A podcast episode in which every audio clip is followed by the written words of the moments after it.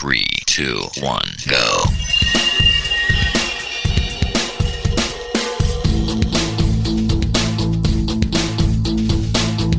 Enredando, la informática que se escucha.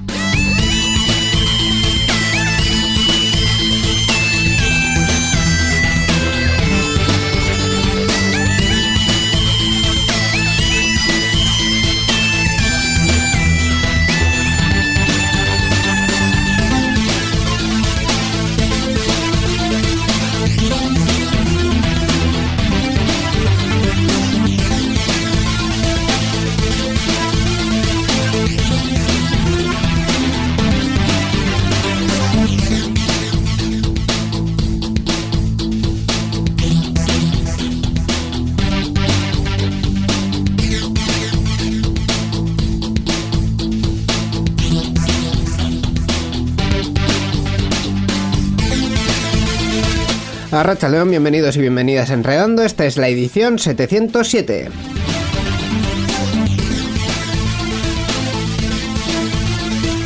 Edición que hacemos ya a mediados de febrero un poquito más con una noticia que ha tenido mucha relevancia estas últimas eh, semanas. Hablamos, como no, de la cancelación del Mobile World Congress. Vamos a profundizar en este programa sobre ello porque es, que es lo que hay, es lo que toca, es eh, la actualidad.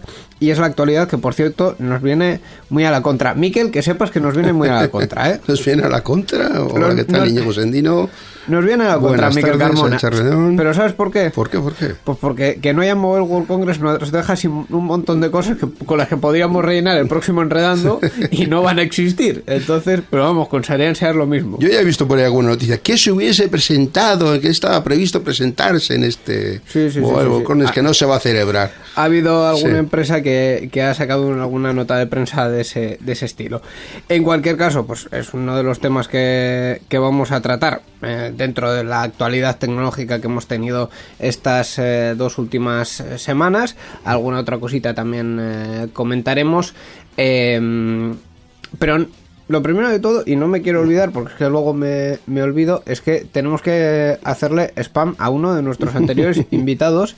eh, que si no recuerdo mal, cuando vino por aquí, yo dije que me hizo mucha ilusión que viniese, que fue Enrique Rodal, eh, compañero de, de radio, que ahora mismo está, entre otras cosas, en graffiti en Radio Euskadi, y uno de sus últimos proyectos ha sido un libro de lo que él está manejando últimamente, de Industria 4.0, conceptos, tecnologías habilitadoras, perdón, conceptos, tecnologías habilitadoras y retos, que se lo acaba de editar el grupo Anaya. Es una publicación que acerca algunas de las claves de la denominada Industria 4.0, explicando con detalle tanto el origen de la definición, el impacto de las nuevas tecnologías que está teniendo este tipo de, de, eh, bueno de, nuevas facilidades en el sector industrial en Europa y en todo el mundo y así también como las diferentes iniciativas que se están llevando a cabo para impulsar la transformación eh, digital. Nos lo ha recogido en, en un libro que ya está a la venta en, en, eh, diferentes eh, tiendas, tanto físicas como digitales, y que bueno, pues ya que mm, eh, tuvo a bien en su momento venir y, Por y supuesto, pasarse por supuesto aquí, sí, sí, sí. pues si os interesa el tema de la industria 4.0, pues os lo recomendamos. Por supuesto.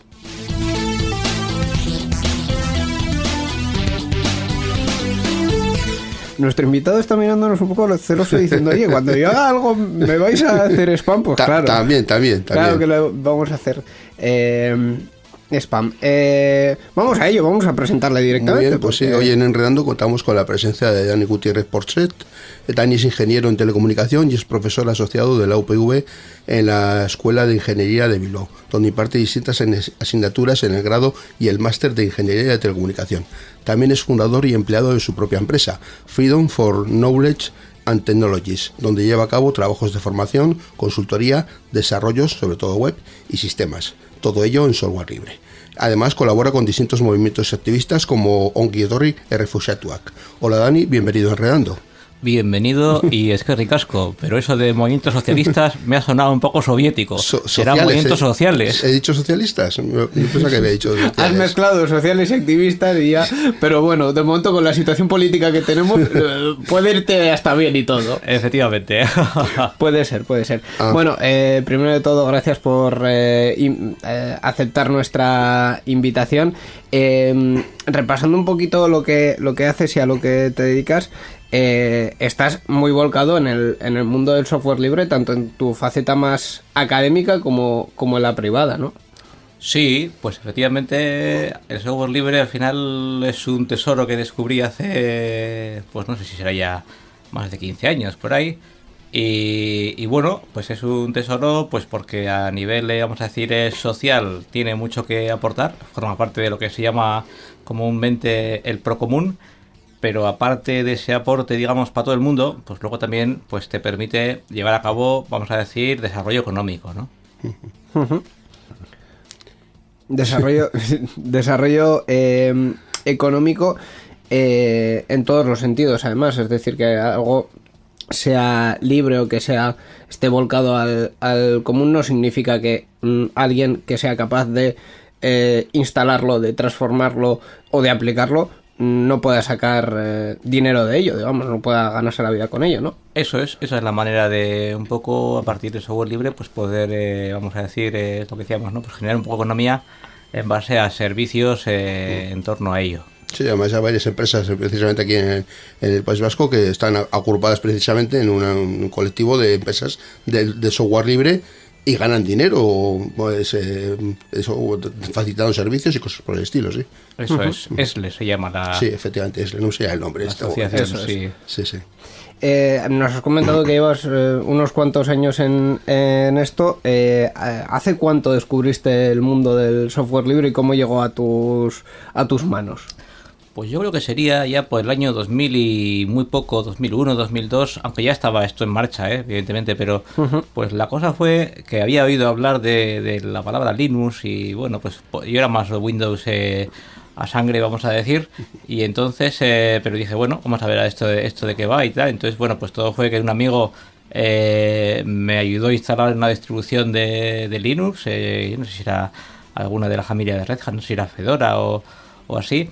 Eh, y bueno, lo probé, eh, me pareció una cosa que tenía buena pinta, que igual en aquel momento sí que tenía carencias y, y tal, digo, comparativamente a un Windows de aquella época, que sería Windows XP o así. Pero bueno, era suficientemente, digamos, eh, bueno o no malo como para querer experimentar un poco y, y empezar a dar pasitos, ¿no? Aunque como digo, ya había mucha gente que había estado pues tiempo, bastante tiempo con esas, con esas tecnologías y demás. Y bueno, pues a partir de ahí, pues ya mm, sí que he visto que ha habido, vamos, una mejora brutal.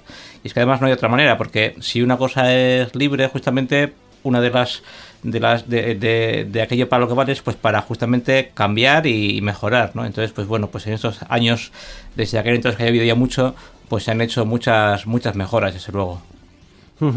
Eh, hablábamos de 2001-2002, eh, realmente pues prácticamente 20 años de, evolución del software libre en el que el panorama ha cambiado mucho, tanto el contenido como el continente, ¿no? Tanto cómo se hace el propio software libre como lo que es ahora el mundo del software libre, ¿no? Sí, ha hecho muy bien. O sea, por una parte, en cuanto a en cuanto a los productos, vamos a decir, y los servicios que, que tenemos a día de hoy, pues la verdad es que por una parte ha, ha- mejorado mucho lo que había entonces y por otra parte, pues por supuesto han salido cosas eh, nuevas y también eh, bastante buenas o muy buenas, ¿no? Que antes no había, como digo. Y luego también en cuanto a la manera de hacerlo, pues también ha habido bastante cambio, porque eh, en aquel entonces había, vamos a decir, más movimiento social, eh, vamos a decir, eh, sin ánimo de lucro y tal, más eh, gente, entre comillas, hippie o, o de la onda. Los grupos, sabes de los grupos Eso que había es. de usuarios. y Eso sí. es, eso es. También era igual la, la dificultad de acceso a Internet que había en aquel entonces, que estaban en, sus inicios, y hoy en día pues esto está mucho más extendido, es mucho más fácil encontrar información, productos, descargas y de todo que antiguamente era más complicado y teníamos que juntarnos Sí. precisamente para eso. Era más eh, en pequeños guetos, Sí. eh, para, o sea, digo, sin que sea peyorativo, pero luego de ahí lo que ha habido es una evolución eh, en cuanto a que toda esa gente, o mucha de esa gente que estaba en esos círculos, pues se ha profesionalizado y entonces ahora, pues eh, vamos a decir, viven de viven de ello, o sea, digo, pues que han conseguido un modelo económico que les permite que les permite vivir de ello, lo cual está muy bien, ¿no? Sí, sí. Realmente, pues esos han sido un poco los, los cambios, ¿no? A, a que también, bueno, eh, la comunicación ha cambiado mucho en los últimos años y, y el software libre con, con ello. Eh, también habrán cambiado y estando en el, en el mundo académico seguramente habrás visto de todo, eh, em, tanto el perfil como las, eh, el perfil del estudiante como las tendencias hacia dónde van o hacia dónde se quieren em, orientar los, los estudiantes de, de carreras como las ingenierías informáticas, de telecomunicaciones. Sí, hombre, pues en nuestra profesión y concretamente en estas carreras, eh, pues para bien o para mal tenemos la obligación eh, de estar siempre al día, ¿no? Entonces, pues eh, igual, eh, no sé, una carrera más, eh, vamos a decir, ejemplo de libro, pues historia, pues eso igual sería una cosa más eh, que no cambia tanto, pero al final en nuestro ámbito, pues claro, lo que valía hace 15 años hoy en día es, eh, es historia, con el ejemplo de antes, pero, pero que te obliga a, a renovarte, ¿no? Entonces, pues eh, evidentemente hay cosas que permanecen, no sé, protocolo TCP/IP, pues eso hoy en día sigue utilizándose, pero otras cosas, pues desde luego que no. A mí, por ejemplo, me pasa que doy una cosa que se llama servicios multimedia, donde cosas que daba hace ya no 15 años, sino 5 años, pues ya tengo que cambiarlas, pues es que eso no, no, no se lleva ya, ¿no? Pues hay una cosa, por ejemplo, que ha sido el DLNA, que eso es un... Eso tiene que ver con las maneras o los protocolos en, en- según los cuales en, en casa, cuando tienes tú, pues, eh, por ejemplo, pues un disco duro eh, portátil eh, conectado a un ordenador y tienes también una televisión, pues cómo puedes eh, coger de ese disco duro eh, películas o lo que sea y poder visualizarlas en televisión, eso ha cambiado. Eso ya no va por, por DLNA tanto como antes, se mantiene, pero ha cambiado, ¿no? O, pues, por ejemplo, hoy en día los proyectores que tienes tú eh, cuando vas a cualquier lugar muchas veces son wifi. Entonces ahí ya la cosa no es como antes, sino que ahí hay una conexión también pues a un con, unos protocolos y demás y ese tipo de tendencias pues hay que, para bien o para mal, como digo, pues tenemos que estar más o menos eh, contándolas a la chavalería. Y los jóvenes eh, van entrando en, en ello, les va, eh, digamos, seduciendo tanto la carrera como lo que las salidas laborales que les ofrece, eh, como en el ejemplo de las telecomunicaciones. Pues yo la verdad es que tampoco sabría decirte, porque no me toca primero, ¿eh? Eh, primer curso quiero decir, ta- tampoco sabría decirte cuáles son las motivaciones eh, reales eh, de la gente. Y en general me da que la gente cuando coge una carrera a veces la coge no por motivaciones demasiado claras y autoconvencido, sino más pues por cosas que ha oído y tal. Eh, pero bueno, habrá de todo. Eh, lo que sí te puedo decir es que en la carrera nuestra tenemos una demanda bestial. O sea, antes de terminar la carrera, eh, nos están venga a pedir de empresas y demás, pues para poder eh, ir gente a, a trabajar. Es que no, no cubren, no cubren la demanda, lo cual, bueno, pues es, es- es positivo, ¿no? Porque al final, al menos sabemos que ahí, si te metes a día de hoy, Tiene, vamos salida, a... Tiene eso una es. salida ahí profesional. Eso sí. es, igual otras carreras pues lo tienen más difícil y tal, pero en esta pues por ahora por lo menos eh, muy bien. Y eso que además no es como antiguamente, que antiguamente se pedía una, una nota de corte más alta y demás, pero bueno, aún así pues eh, hay, hay empleo. Hay empleo, por lo tanto, también podemos decir que el, el tejido de, de ese tipo de industria en Euskadi mm, va bien, porque si no, no contratarían. Sí, efectivamente. Es que, pues al final eh, está habiendo una ola, si quieres, de temas más o menos eh, novedosos, innovadores, que giran en torno a las tecnologías de la información y las comunicaciones, qué sé yo, el 5G, todo el tema del blockchain, todo el tema de la industria 4.0. Eh, pues todo esto al final, quieras que no, pues va la, la- criptografía o la seguridad. Todo esto, quieras que no, pues demanda, demanda gente experta que, bueno, pues al final hace que, tire, de, tire de la gente que, hay que emplear. O sea, al final mm, esos nuevos campos también nos dan pie a, a nuevas, digamos, nuevos roles, mm, no- nuevas figuras, ¿no? Dentro de, de las empresas que hay- mucha gente que dice, no, pues esto se sustituirá por un robot. Hombre, hay cosas que no. Tiene que haber alguien detrás para que eh, programe el robot y tiene que haber, que haber alguien detrás diseñando los sistemas y securizándolos, entre otras cosas. Sí, sí, o sea, la inteligencia artificial, pues hombre, pues yo creo que quitará evidentemente puestos de trabajo, pero también creará otros, ¿no? Aunque, bueno, ya más a título personal, mi reflexión siempre es, si quitamos personas y ponemos máquinas, eh, bueno sería pensar a ver qué podemos hacer con ese tiempo que tenemos eh, de más, ¿no? O sea, porque parece aquí, pues siempre, digamos, con la filosofía productivista de aprovechar al máximo el tiempo, pues eh, a nivel de eficiencia, a nivel de beneficio y demás, eh, caes en una lógica que dices, a ver, si yo sustituyo la- las personas por las, por las máquinas y les quito un tiempo de trabajo, pues bueno, sería que valga para que en vez de trabajar a la semana cinco días, trabajemos cuatro trabajemos eh, lo que sea, ¿no? Pero vamos, que redunde al final eh, en el bien de la gente. Sí, sí, lo que te he puesto de socialista al final sí que sí, ya, sí que va bien caminado, ¿eh? Hoy- hoy- hoy- Depende de quién cojas igual, en vez de rojo va más a morado, pero bueno, eso ya depende de, de la gama cromática de cada No, uno. no, no, pero Sí, tienes, sí, tienes sí. toda la razón, ¿eh? Yo también estoy de acuerdo contigo en eso. Joder, yo también, pero Nos hemos puesto todos rojísimos aquí hoy. de, ver- de verdad que sí. Bueno, pues eh, yo creo que como carta de presentación de momento eh, nos ha quedado bien. Eh, Vamos a aprovechar los próximos minutos para comentar contigo, Dani, el resto de noticias tecnológicas de, de la semana.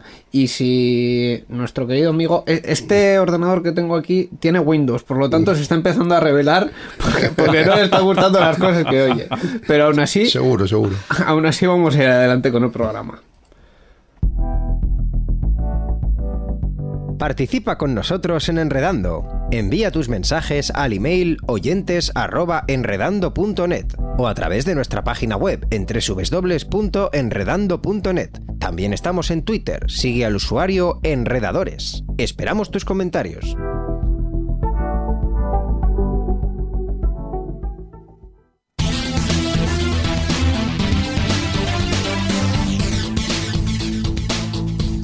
Enredando, la informática que se escucha.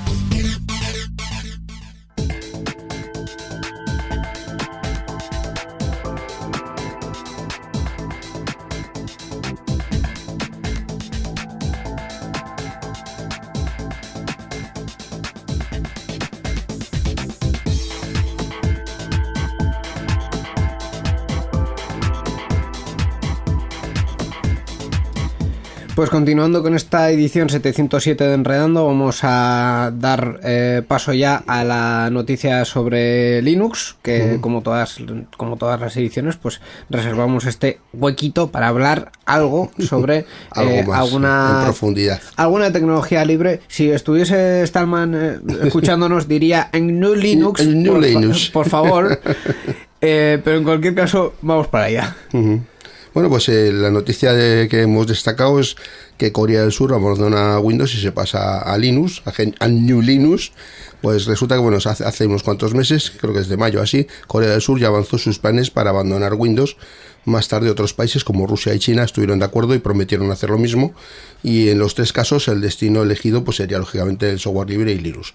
El momento de iniciar el viaje parece que ya ha llegado, y por lo menos en el caso de los coreanos. Y motivos pues no les faltan. Pues efectivamente, porque entre otras cosas eh, estaban hasta ahora usando la administración pública surcoreana Windows 7, sistema que ya no tiene soporte desde el 14 de enero y eh, con- bueno, a- a- al revés, digamos, de lo que va a hacer Alemania, que Alemania está pagando soporte extendido, muy extendido, eh, los surcoreanos pues quieren evitar mm, tanto eso como actualizar a Windows 10, que también les supondría un coste en licencias.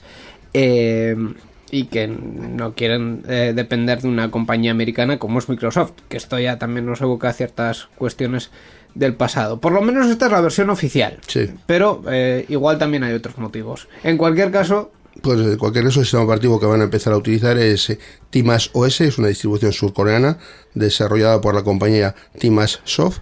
Esto hará que el gobierno pues tenga más control ya que la base de su software está desarrollada en el mismo país y por otra parte gran parte del software disponible en Linux es de código abierto por lo que ellos pueden coger el código, modificarlo para usarlo eh, como más les convenga. Ujú. El plazo que se ha dado la administración surcoreana es seis años hasta 2026, eh, en el que ya todos los equipos que se conecten a Internet deberían tener Linux. Esta coletilla está muy bien porque hay en muchas empresas donde hay equipos en, en redes eh, cerradas, digamos, que no se conectan a Internet directamente y que por cuestiones varias mm, no se pueden actualizar.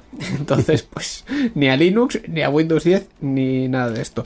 Voy a aprovechar eh, este momento eh, antes de, digamos, abrir el debate para decir a todos los usuarios que tengan Windows 7, por favor, mm, no ya pasaros a Linux, que estaría muy bien, pero eh, por lo menos actualizad a Windows 10. La mayoría de las instalaciones con licencia de Windows 7 se pueden actualizar a Windows 10 de forma gratuita.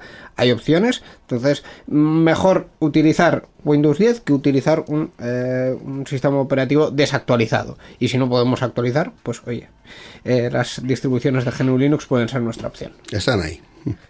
Bueno, sí, esta noticia, efectivamente, como has dicho, eh, tiene bastante relevancia porque sería pues el primer estado en, en, convertir, vamos a decir, de manera masiva su parque informático a, a software libre, ¿no? Esto, bueno, por lo que yo he podido ver un poco, eh, ya se anunció más o menos en mayo. Bueno, había un, un periódico de Corea Herald que es un poco el que el que lleva la noticia de, del Ministerio de Interior y, y demás. Y bueno, pues sin duda, desde luego, sería una gran, vamos a decir, un gran logro en, en el camino de extender el, el, software libre, ¿no? A ver, en realidad, eh, sí, porque experiencias ha habido, ha habido puntuales de ciudades, que incluso algunas han echado uh -huh. para atrás y demás. Ahora igual yo creo que la, la marca más así, eh, que no mucha gente tampoco lo conoce, pero la marca más eh, relevante para el software libre y concretamente para el Linux, yo creo que sería la referencia de, de Top 500, que conocéis seguramente, Top500.org es una página que saca cada seis meses estadísticas de las 500 eh, máquinas más potentes del mundo, del planeta, en cada momento. Entonces, bueno, pues eh, la última fue la de la estadística de, de noviembre y ahí el 100% de los 500 ordenadores más potentes del planeta usan eh, sistema operativo Linux. A ver, evidentemente eso será un Linux que no será gratis, desde luego, eh, pero sí libre. Digo gratis porque eh, al final, pues eso llevar unos mantenimientos eh, serios, ¿no? Sí. O sea, digo que a nivel de que sé yo, de seguridad, de, de actualizaciones, de backups o de o de módulos específicos. Pero bueno, evidentemente es una referencia que está que está ahí y ahí están, pues como digo, pues qué sé yo, pues pues cacharros que se utilizan pues para predicciones eh, meteorológicas, por supuesto para temas eh, militares por desgracia, para temas de investigación eh, espacial bueno, para todo lo que refiera, médica, sí, todo eso es, cosas, eso sí. es biológica, también uh -huh. para temas, supongo, de renderizado ya lo bestia de, sí. de, películas. Entonces, bueno, para que nos hagamos una idea, así como en el terreno de los ordenadores de casa, pues es un, un porcentaje muy pequeño, pero por contra, en el, en el, en el sector de las grandes eh, máquinas procesadoras, pues ahí uh -huh. arrasa y además por al 100%, o sea. Y también el campo de los servidores también tiene una, un porcentaje muy amplio, sí. Sí, sí, sí. Además sin, sin ninguna sin ninguna discusión. Uh -huh. eh, hace pues, precisamente lo que comentábamos hace 20 años, los la mayoría de las webs que utilizábamos tenían un servidor de Microsoft eh, eh, el ISS, que nunca me acuerdo de las siglas, Internet Services no System, sé qué. System. Bueno, indiferentemente de no sé. los servidores de Microsoft y ahora mm, es muy raro cuando detrás de un servicio hay un servidor de, de Microsoft es eh, muy raro sí pues eh, esto ha sido la noticia sobre GNU Linux de esta semana, que como siempre nos la ha traído el GLUB, el eh. grupo de usuarios Linux de Vizcaya. Y la dirección es glub.bit, glv.b y latina z.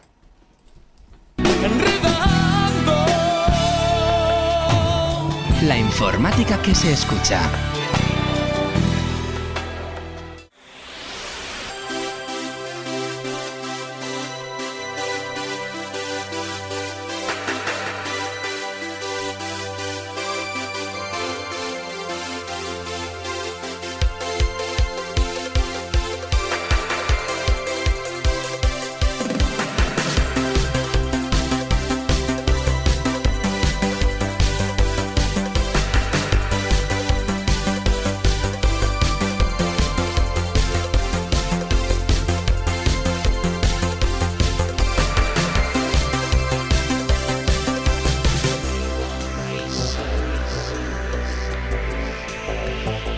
Pues comenzamos con eh, el repaso al resto de noticias de estos últimos eh, 14 días y como comentábamos en portada en el inicio, vamos a eh, empezar comentando la cancelación del Mobile World Congress, cancelación que eh, hasta un cierto punto mm, estaba prácticamente mm, anunciada.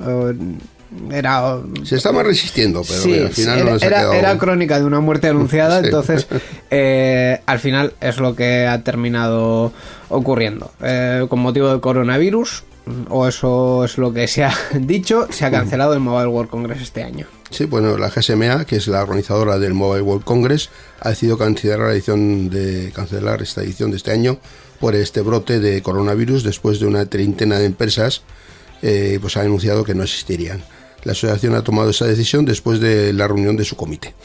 Entre otros, eh, habían anunciado en el momento ya de la cancelación, habían anunciado eh, su no asistencia a empresas como Orange, Vodafone, Deutsche Telekom, NTT Docomo y AT&T, que ya vemos que mm, prácticamente eh, abarcan eh, pues, las, las mayores Más empresas de, importantes. de- de muchos, de muchos territorios, incluido Japón, Estados Unidos, eh, Alemania o, o Francia. Em, es, es el anuncio que, que lo han hecho y además argumentado por el brote de coronavirus. Bueno, el Mobile World Congress de este año estaba previsto desde el lunes 24 al jueves 27 de febrero y la GSMA, que es la organizadora, preveía más de 110.000 asistentes de 200 países, un poco más que el récord de participación de, de participación de hace un año, y un impacto económico de 492 millones de euros en su decimoquinta edición en Barcelona. Pues eh, esos son los números y esas son, esa es al final la, la cancelación. No hay mucho más que decir de un evento que se cancela, porque no se va, no se va a celebrar. Lo comentábamos antes también, eh, ha habido empresas que han eh, anticipado lo que habrían publicado, lo que habrían anunciado, que no lo van a anunciar y muchas tampoco saben cómo lo van a anunciar. Y, y bueno, pues eh, ya está, ya no tenemos eh, Mobile World Congress. Hasta aquí. Sí, así es. La pregunta del millón sería, ¿y qué harías tú si te quitan el móvil? O, o no sé, o, o qué es lo que más te molestaría de que te quiten, el- lo que te más estarías en falta de que te quiten el móvil? Yo, eh? yo- yo antes de eso abriría un capítulo que sería el cap- bueno, ¿qué haría? Lo primero, dejar de leer ciertos medios de comunicación, porque realmente es esta cuestión, mm, al final podemos analizarlo como una cuestión tecnológica y tal, pero en, en los programas en los que mm, yo lo he oído lo he oído comentar sobre tecnología, al final la cuestión no de tecnología, al final la cuestión es eh, de cómo estamos eh, transmitiendo la gravedad o no de un hecho que puede ser grave o, puede, o, o- o no tanto, que es el, el brote del coronavirus. Grave es, para tanto como para cancelar un evento de estas magnitudes. En fin, eh, podríamos discrepar mucho. Y si queréis discrepamos, pero es que no tiene mucha discrepancia.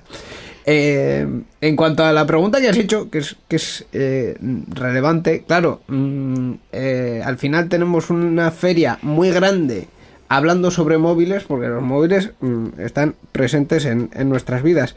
Pero yo te voy a dar una contrarrespuesta. ¿Qué haría una persona de 1980 sin teléfono fijo? Sería parecido, sería parecido. El efecto dependencia al final, muchas veces para bien, pero también a veces para, para no tan bien, pues, pues eh, al final le hace estragos un poco, ¿no? Sí, sí, sí. eh, pero bueno, em, e- estas, estas comparaciones siempre tienen su, su diablo dentro, ¿no? Eh, es cierto que ahora mm, nos movemos mucho más con nuestros smartphones, pero eh, la evolución natural de la, de la comunicación nos lleva a eso. En otras épocas teníamos la comunicación más centralizada en otros medios, ahora está en, en los móviles. Bueno, pues así es la vida, así se va moviendo el mundo.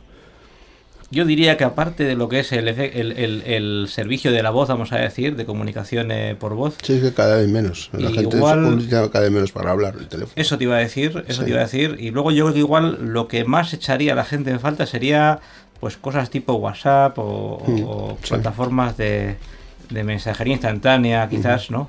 Hmm. O también, igual luego todo el tema de las búsquedas que das por la calle y quieres buscar alguna cosa y a ver cómo llego aquí y tal. Bueno, no sé, serían igual dos servicios que, que estarían un poco así. Los mapas. De menos mapas. Sí, los mapas son muy, muy prácticos. El tema de los mapas eh, sería sería crítico.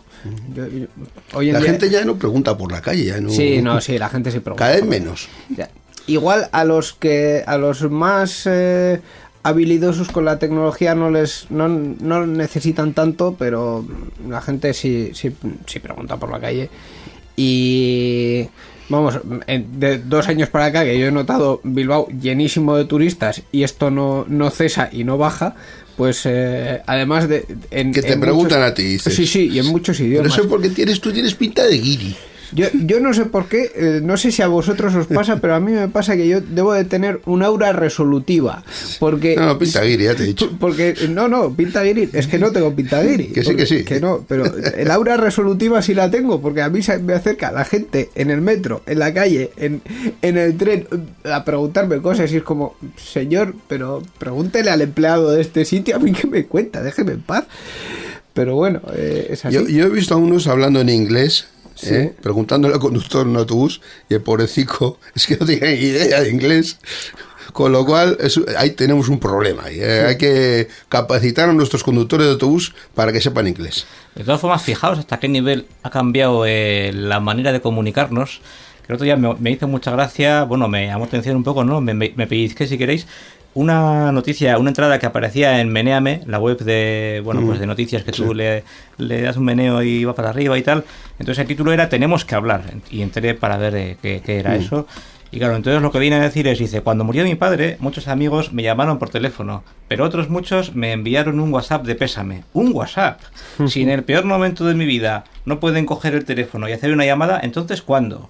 Entonces, bueno, pues era un poco eh, el cuento de, jo, qué manera eh, tan distinta de comunicar y, y esa habilidad que se pierde un poco de casi casi que a veces te da miedo llamar, ¿no? Eso es una cosa que, Sí. que nos pasa. Mira, eso me ha pasado también a mí hace poco. eh. A mi hermano hace un par de días hablé con él por teléfono y una de las cosas que le dije, mira, hace la leche que no hablábamos un montón de días, pues igual un mes, mes y pico.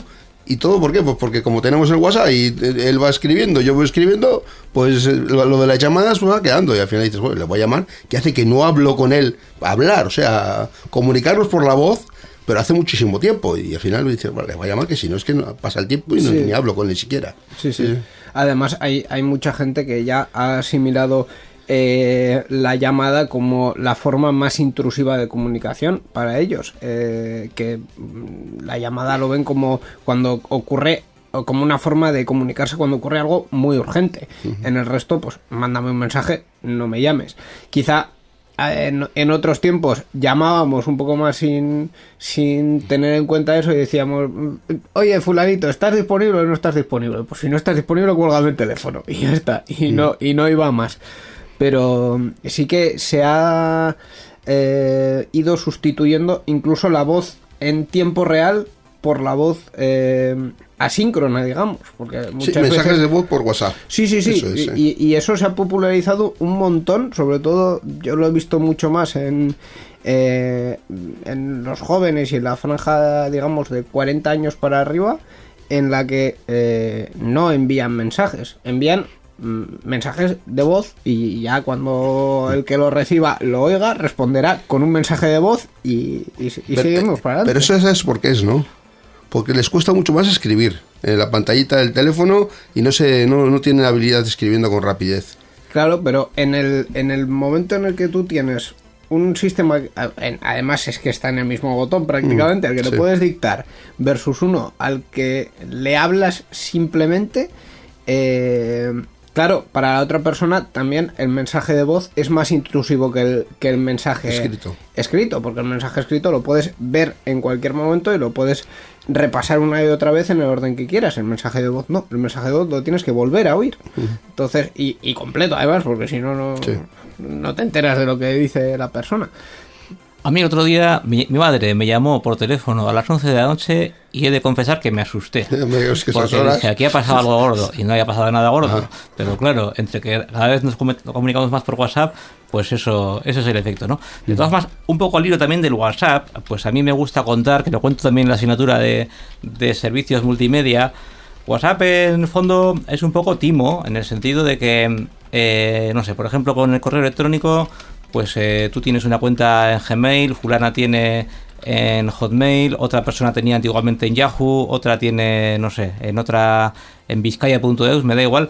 Y entonces, al final, pues eh, el No, de correo o- electrónico... O tienes, o tienes tu propio dominio y tienes o tu tienes tu servicio propio de dominio, correo efectivamente, por ti te también. lo puedes montar, eso es. Exactamente, se puede montar o cualquiera. O empresas, pues por supuesto, todo el mundo tiene dominio Sí, propio. sí. Entonces, eso al final, pues digamos que el correo era pues eh, lo genérico y luego Mm. lo otro era que cada cual tenía su, su o sus eh, marcas. Pero claro, con el WhatsApp, eh, lo que han hecho ahora actualmente Facebook, pero quien, quien montó el tema de WhatsApp, ¿qué fue? Pues fue, eh, vamos a decir, casi casi eh, privatizar un protocolo que era público y abierto, que era el protocolo XMPP, que justamente valía para ese concepto de mensajería instantánea, que parece que por haberlo hecho muy bien, que eso hay que reconocerlo, eh, WhatsApp, pues digamos que ya eh, es, es sinónimo, pero en realidad eh, la pega que tiene esto es que toda, toda la gente dependemos de WhatsApp y sus servidores para poder funcionar. Ahora vale, de acuerdo que hay otros que está Telegram, que están, está Matrix y hay otros por ahí, ¿no?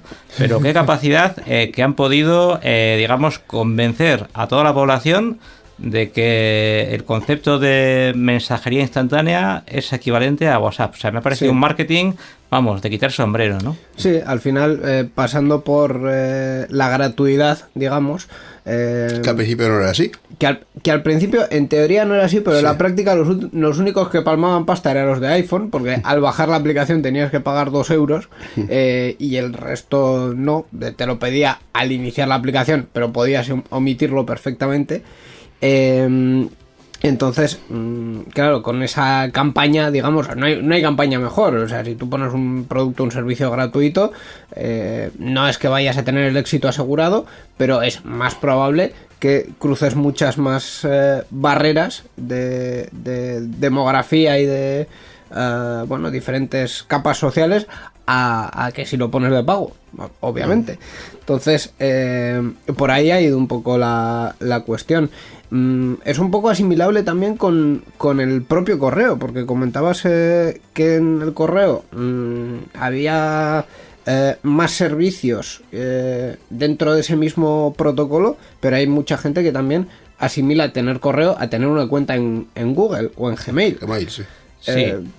Que también eh, lleva su lleva su peligro. Sí, Y- pero es distinto porque tú desde Gmail te puedes comunicar a cualquier otro correo de otro dominio. Y por Sí. ejemplo, las empresas no tienen en general fulano arroba gmail. No, Más van a pero- tener su dominio Sí. corporativo. Y te puedes comunicar con alguien de Gmail. Sí, el dominio, es. el dominio lo tienen, pero hay más, hay cada vez más empresas y no solo empresas, sino instituciones Que se educativas, googleizan, por, ejemplo, efectivamente. por ejemplo, que introducen su dominio en Gmail y todo lo gestiona Google y sin mayor, sin mayor historia. Mm.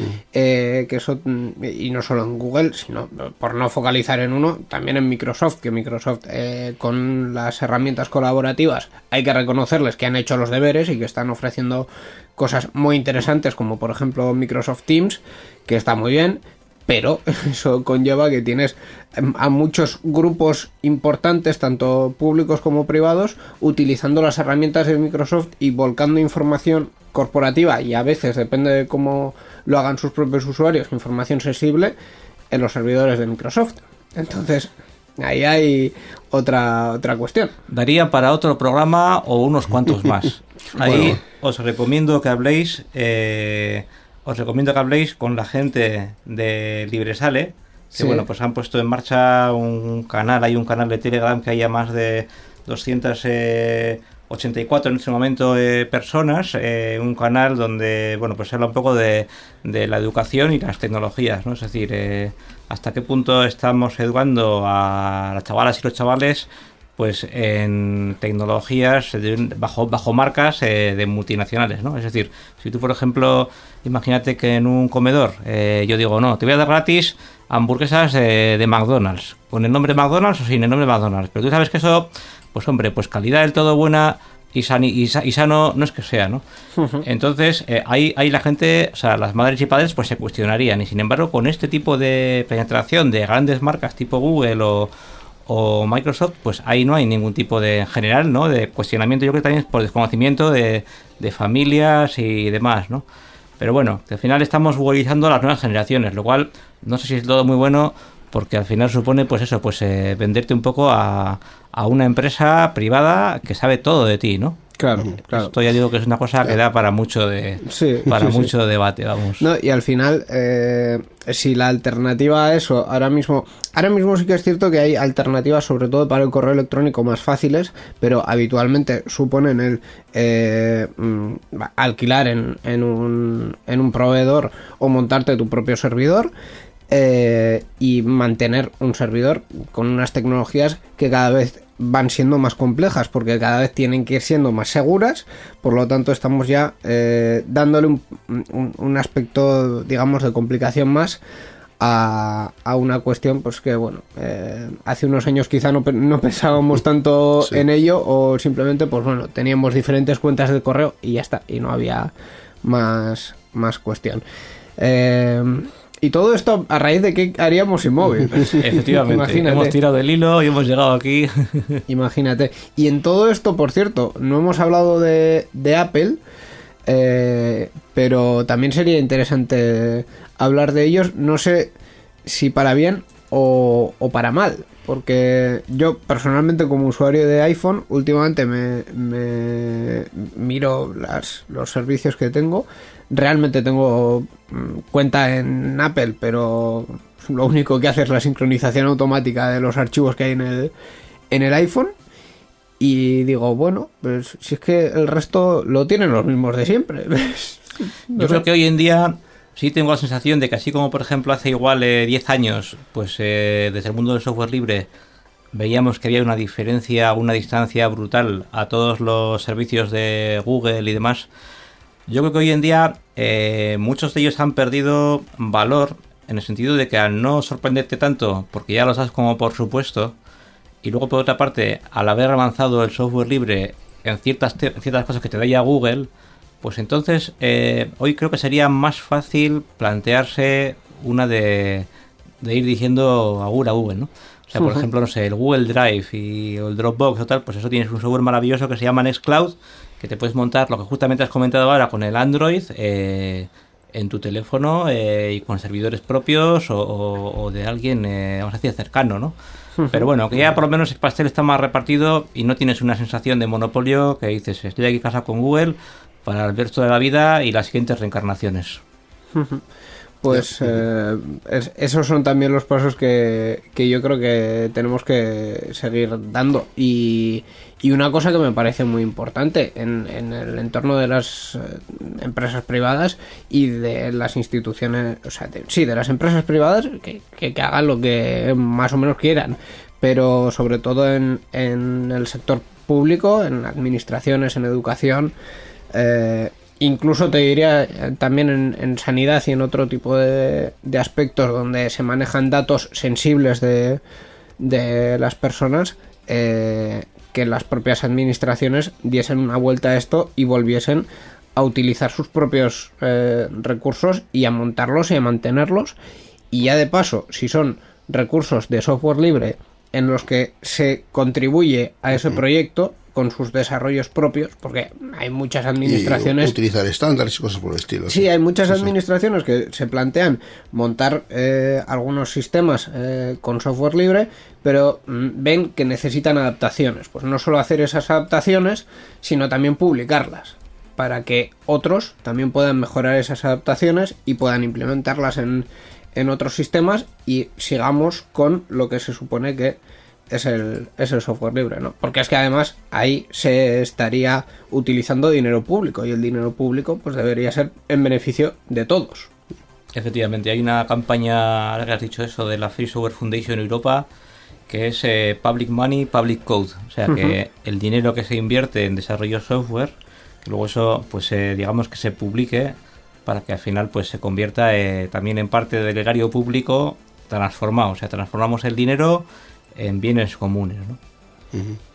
que es, que es lo que debería ser Así es, realmente. Eh, bueno, pues realmente estaba repasando el resto de, de noticias y salvo efemérides varias como que YouTube cumple 15 años, uy, estoy emocionadísimo, eh, que Facebook ha pospuesto el lanzamiento de su aplicación de citas en Europa y cuestiones similares, pues creo que nos ha quedado una charla mucho más interesante. eh, y si os parece, vamos a ir terminando con, con las noticias. Bueno, se nos ha olvidado una cosita de nada, que Sí, es sí, que sí, tenía por por, aquí ahora, me he acordado, que era que la Free Software Foundation sí que ha pedido a Microsoft que liberen el código de Windows 7. Eso lo comentamos el otro Reando Ah, sí, hace sí, los habéis programas.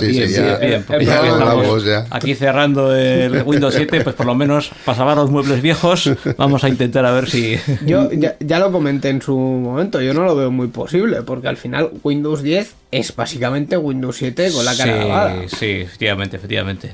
¿Cómo van a publicar el código de algo que está Que están, funcionando que están y- vendiendo. Sí. y, y que son sus ingresos? Sí, sí. Últimamente no tanto, lo que decíamos antes, Microsoft ha hecho sus deberes y se ha reconvertido mucho hacia los servicios y están dando eh, Mm. mucho servicio también en cloud, incluso con base Linux, porque saben o, o han entendido de una vez que su producto principal o el que les puede dar más dinero en los próximos años no es Windows, porque Windows ya está sentado. Lo que les puede dar más dinero son los servicios por los que pueden cobrar todos los Sí. meses y todos los años. Ay, ay. Sí, y eso ha sido, por ejemplo, curioso que hace poco me tocó dar un curso de. Bueno, esto es un poco pecado y tal, pero de SQL Server, que es de Microsoft.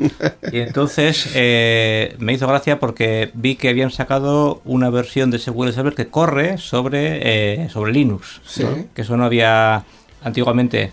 Eh, también vi que en SQL Server han, han, han metido ahora un servidor eh, R. R es un lenguaje que se utiliza muchísimo para tema de estadísticas y Sí. matemáticas, parecido a, o digamos, eh, cercano a Python, vamos a decir. Y entonces también eh, Microsoft ha metido un servidor R en sus, en sus productos. Incluso es capaz de, pues bueno, pues todo el tema de, de Docker y demás, que tiene que ver con unas máquinas virtuales muy ligeras, vamos a decir, por decirlo por decirlo rápido y demás, Sí. pues también está eh, metiéndolo a nivel de servidor, ¿no? Lo cual es una cosa, pues, eh, que es que es reseñable, vamos a decir, como están viendo que también ahí, ahí tendrían que estar, ¿no? Sí, sí, sí. Eh, de- dentro del diablo, de- de- en, en toda, en toda persona siempre hay un cachito bueno, aunque no lo veamos desde fuera. Y incoherencias en todas las personas, efectivamente. Pues sí, pues bueno, con esto ya, eh, si os parece, damos por finalizada la, la sección de noticias y vamos terminando poco a poco este, este programa. Si Muy el bien. señor director me dice que sí, que Adelante. Venga. Participa con nosotros en Enredando. Envía tus mensajes al email oyentes@enredando.net o a través de nuestra página web en www.enredando.net. También estamos en Twitter. Sigue al usuario Enredadores. Esperamos tus comentarios.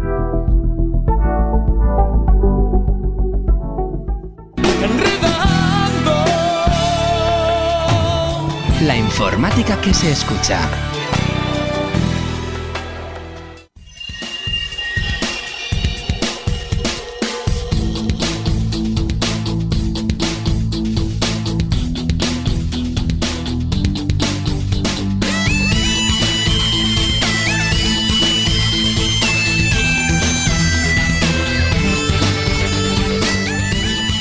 Hasta aquí esta edición de Enredando, la 707 que hemos compartido esta semana con Dani Gutiérrez Porset. Eh, gracias, Dani, por venir eh, a, Muchas gracias. a hablar con nosotros, a charlar un ratito y a compartir esta tarde. De nada, y quiero aprovechar para saludar a mi tía que hace 90 años el mes que viene, porque que sepáis que le regalé ese teléfono que veis aquí en esta pantalla. Qué pena que las oyentes no pueden ver la pantalla. qué Este teléfono, es, eh? este teléfono que aquí es un Nokia 8110 de color sí. amarillo, pues tiene la curiosidad de que corre un sistema operativo KaiOS, que no es Sí. Android ni iOS, y que permite ejecutar WhatsApp. ¿Qué ha pasado con este teléfono? Pues que en la India le ha pasado al sistema operativo iOS. Porque como es un terminal muy bajo eh, en cuanto a precio, Sí. pues la gente, digamos que se ha lanzado a, como todo el mundo quiere WhatsApp, pues se ha lanzado a comprar este cacharro Y eh, bueno, una cosa curiosa, ¿no? Sí, sí. Habrá gente que incluso no se habrá enterado de que Nokia vuelve a hacer móviles. Móviles. Efectivamente, efectivamente. Esto es otra cuestión. Eh, Dani, antes de terminar, vamos a aprovechar ya que hemos hablado bastante al principio de, de los estudios que, que impartes y en los que estás como profesor para animar a, a los futuros estudiantes, ¿no? Sí, sería una buena ocasión. Bueno, pues ahí en eso decir, eh, en primer lugar, que el tema de las tecnologías de información y comunicaciones es una cosa bonita, es una cosa que pues también eh, aprendes algo muy práctico y muy real en nuestra época que nos ha tocado vivir, un poco, ¿no? Y entonces, bueno, pues eh, animar, por supuesto, a toda la gente a que se apunte a ingeniería de telecomunicación o a informática o semejante. Eh, incluso yo diría más chicas que chicos, porque al final pues tenemos también un déficit en general de que siempre hay, eh, no sé por qué cuestión, eh, psicológica o qué, más hombres que mujeres en estas profesiones. Hace poco me acuerdo que, que di un curso, bueno, pues en una empresa grande de informática y de 12 personas eran 10 hombres, 2 mujeres, pero me llegaba a pasar cursos de 10, 15 personas, todo hombres. Entonces, bueno, pues es una cosa de, de traca, ¿no? Entonces, bueno, pues eso, animar eh, a la gente joven, ya digo también a chicas, por supuesto, a que estudien este tipo de asuntos, pues porque, bueno, es una cosa que, que te puede permitir entender mucho de lo que te rodea. Voy a hacer un, un adendum a tu, a tu libro, porque voy a hablar yo un poco también del, del mío, no solo las ingenierías y informáticas y de telecomunicaciones, sino también eh, los módulos de grado medio y grado superior de telecomunicaciones. Muy de acuerdo. Porque hay mucha gente que eh, están en esa diatriba entre mm, quizá no quiero, no me veo en la universidad o no quiero hacer unos estudios de cuatro años, que en, algunos casos suelen ser más eh, pero que sí quieren tener formación en, en ámbitos eh, tecnológicos, eh, aparte de los estudios universitarios, están los estudios de formación profesional no universitarios, que en mi caso mm, son los que son los que cursé y con los que estoy mm, tremendamente satisfecho y orgulloso, porque también me han enseñado muchas cosas, no solo de, de lo que es la, la informática y las tecnologías, sino eh, que fue una experiencia vital importante. Entonces, pues, eh, tanto por un lado como por el otro, lo importante es eh, estudiar y dedicarse a lo que uno quiere. Formarse, sí. Muy bien, muy de acuerdo. Incluso te diría, aunque mis compañeras y compañeros de universidad igual me dan unas toñejas mañana, pero yo te diría que incluso hasta podría darse el caso de gente que no estudie y que sea capaz de hacer eh, grandes cosas en tecnología. Lo digo porque conozco gente, Sí. por ejemplo, que es Autodidacta. que es desarrolladora oficial de Ubuntu y Debian, que vamos, eh, saben más que mucha gente eh, con título universitario semejante, ¿no? De hecho, otro día me hizo gracia porque la empresa Tesla, que es la de los coches eléctricos, pues sacó un anuncio de que está buscando hombres y mujeres programadoras de C++ y que no está eh, con la intención de pedir título. Es decir, lo que quiere realmente es gente que, Que sepa. sepa. Sí. No tanto titulitis, que también puede estar bien, pero es más de demostrar que tú eres capaz de, de resolver situaciones eh, en C++ en este caso, prescindiendo de que, de que tengas formación tener- reglada o no, ¿no? Tener los conocimientos. Si Eso tienes el es. título, mejor, pero tener los Eso conocimientos. es, tener conocimientos, Sí. tener capacidad de resolver problemas y sobre Sí. todo tener ganas. Sí. Sí, sí, sí, es, es lo, que, lo que se busca en todos los sitios. Pues eh, hasta aquí, Dani, gracias por estar con nosotros, eh, gracias por venir enredando y hasta la próxima. A vosotros, venga pues, Agur. Muchas gracias. Y ya con esto vamos a ir cerrando el programa, la edición 707 de Enredando. Vamos a ir cerrándola también con este track que va sonando eh, de fondo, que tengo que buscar el nombre y, y su. Te lo digo yo si quieres, creador. o- o no, te toca a ti, toca a lo ti, Tengo, te lo tengo aquí delante. Y emplazándoos también pues hasta dentro de dos semanas que volveremos con Enredando, con más temas eh, tecnológicos Y con más invitados. y con más invitados y sin mover World Congress pero esperemos que con más actualidad. Escuchamos ahora la canción Cool Fire del autor Debbie eh, presentada en la Euskal Encounter 25 un track con el que nos despedimos Miquel. Hasta dentro de dos semanas. Hasta la próxima. hasta dentro de dos semanas también a todos nuestros oyentes. Gracias por escucharnos y a enredar con la tecnología. Agur. Agur.